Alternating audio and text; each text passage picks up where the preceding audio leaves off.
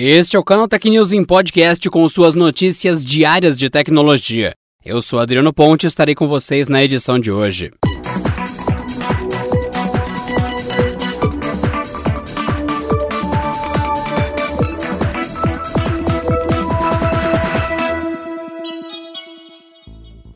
A Xiaomi anunciou que sua subsidiária Poco vai passar a atuar também no Brasil em breve e cheia de novidades. Em um tweet publicado no seu perfil oficial do Twitter, a Xiaomi Brasil marcou um novo método de contato para os fãs brasileiros se informarem sobre os celulares da Poco. Claro que ainda não foi revelado nada do que será lançado por aqui. No entanto, já podemos esperar o Poco X3 NFC que está homologado e documentado no SCH da Anatel desde o dia 18 de setembro. Ou seja, está autorizada a comercialização do aparelho em solo nacional e inclusive a imagem utilizada no tweet é a mesma que há pouco usou para avisar que lançaria o referido modelo. Agora é esperar para ver o que a Xiaomi vai trazer para o Brasil sob a marca Poco Brasil e se ao menos esses modelos terão preços oficiais mais condizentes com o que os fãs da marca esperam. Um anúncio oficial deve ser feito em algum momento no futuro, no qual a empresa deve explicar melhor como pretende fazer a divisão. Uma unidade de pesquisa e desenvolvimento da fabricante chinesa Huawei sofreu um incêndio nesta sexta-feira. Segundo o jornal chinês South China Morning Post, o laboratório na cidade de Dongguan é responsável por testar equipamentos como antenas 4G e 5G. Segundo as autoridades locais, as chamas foram controladas e não há relatos de feridos. O acidente aconteceu por volta das 15h16 no horário local. Pouco mais de uma hora e meia depois, as chamas foram controladas pelo Corpo de Bombeiros. Apesar de relatos da imprensa chinesa, controlada pelo governo central, mencionarem que se trata de um laboratório de testes, um representante de um comitê local afirmou que o local do incêndio estava em construção e não estava em uso no momento do acidente. Segundo o jornal, as causas do incêndio ainda são desconhecidas. Além do laboratório, a região cedia um complexo da empresa com mais de 25 mil funcionários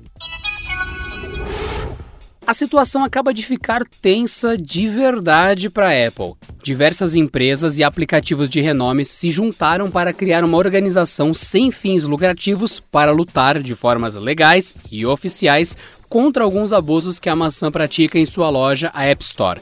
O principal alvo, claro, é a taxa de 30% cobrada na maioria das microtransações realizadas dentro dos aplicativos publicados no Marketplace. A iniciativa, batizada como Coalizão para a Justiça de Apps, foi fundada por nomes de peso como Spotify, ProtonMail, Deezer, Match Group, dona das marcas Tinder, OkCupid, Plenty of Fish e outras plataformas de relacionamento, Basecamp e, é claro, a Epic Games. Ela, a desenvolvedora de Fortnite, que iniciou toda a revolta mercadológica.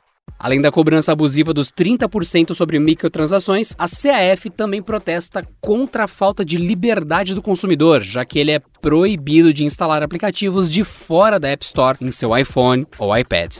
A entidade também ataca supostas práticas que sufocam a competitividade ao limitar o alcance de determinados softwares que possam lhe representar algum perigo. Sim, o novo round dessa briga promete. A Lei Geral de Proteção de Dados, ou simplesmente LGPD, entrou em vigor no último dia 18 e muitas empresas ainda estão correndo para se adaptar às normas impostas pelo novo regulamento. Nesse ponto, a Anatel deu um belo exemplo de compliance ao inaugurar na última quinta-feira uma página dedicada sobre o assunto dentro do seu site oficial.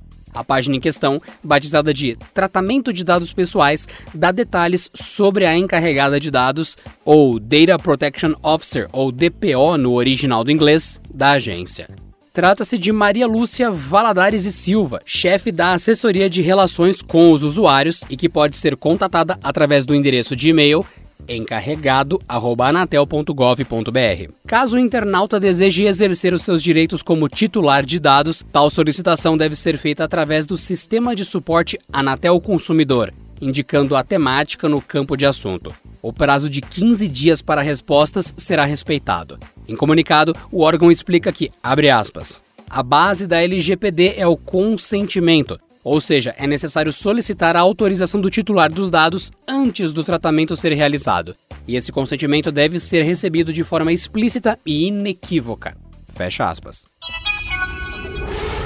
E a família Banks está de volta. Em um vídeo divulgado pela Netflix, o elenco da comédia O Pai da Noiva, uma das mais populares dos anos de 1990, se reúne para um especial chamado de mini sequência do filme. Com o selo de produção original da plataforma, o trailer é composto por cenas de O Pai da Noiva, de 1991, e O Pai da Noiva, parte 2, de 1995. No final, é possível ouvir as vozes de George e Nina Banks fazendo referências ao atual momento global, com a pandemia causada pelo novo coronavírus. De acordo com a Netflix, o especial intitulado Pai da Noiva, parte 3, contará com Steve Martin, Diane Keaton, Karen Culkin, Kimberly Williams Paisley, George Newbern, Martin Short e convidados especiais. A reunião tem como objetivo beneficiar a World Central Kitchen, organização fundada pelo chefe José Andrés, que trabalha para fornecer refeições a crianças e famílias impactadas pela Covid-19. A transmissão será feita no canal do YouTube e página do Facebook da Netflix americana.